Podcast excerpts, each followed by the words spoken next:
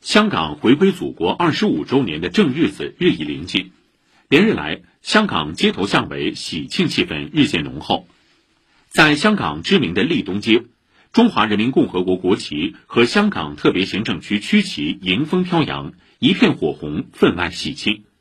庆祝活动“仲夏维港”日前在海边启动，中环码头附近的长廊挂上了许多红灯笼。在香港岛，各界连日来在大楼外墙张挂“庆回归”巨幅宣传画或庆祝海报，在大屏幕滚动播放“庆回归”短片，在街头悬挂彩旗，在巴士车身刊登广告，花车巡游，在船上装大花牌或挂旗等，以多种方式庆贺香港回归祖国二十五周年。